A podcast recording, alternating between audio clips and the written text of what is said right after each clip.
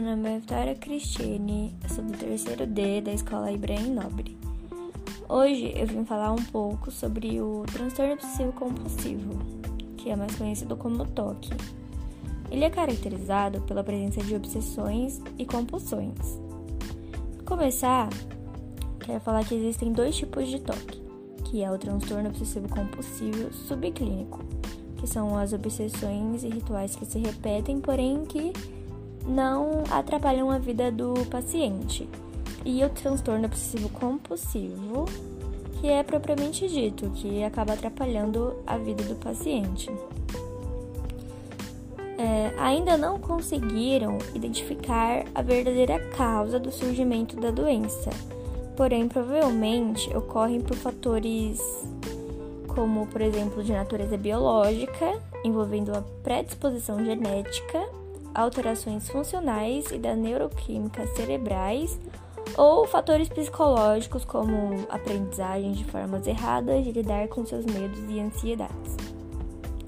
Esses, esses sintomas geralmente começam de modo gradual e variam ao longo da vida. O maior problema é que o toque pode acabar paralisando a vida do paciente por afetar a rotina de maneira intensa é motivado por ideais, ideias repetitivas, como, por exemplo, preocupação com higiene, contaminação, ou uma preocupação e um profundo desconforto com objetos tortos, com mínimas assimetrias. E o paciente, ele sente que ele precisa repetir diversos rituais várias vezes por dia e ele não tem qualquer controle sobre isso. E acabam saindo prejudicado com o trabalho, com o momento de família e o convívio com outras pessoas, porque muitas e muitas horas diárias é, são perdidas por causa de sua obsessão e os rituais repetitivos. Nada disso ocorre porque o paciente deseja, obviamente, mas ele sente a urgência e a necessidade de agir realizando essas obsessões.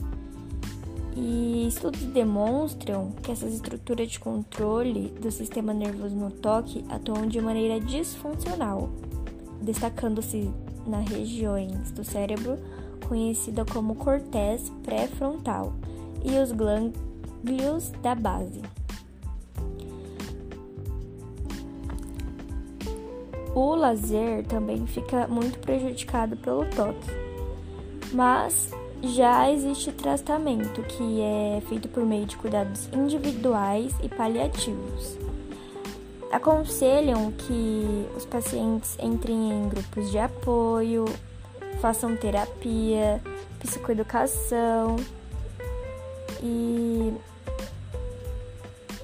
há medicamentos também que podem ajudar nesse tratamento, como tratamento, como remédios antidepressivos que já foi comprovado que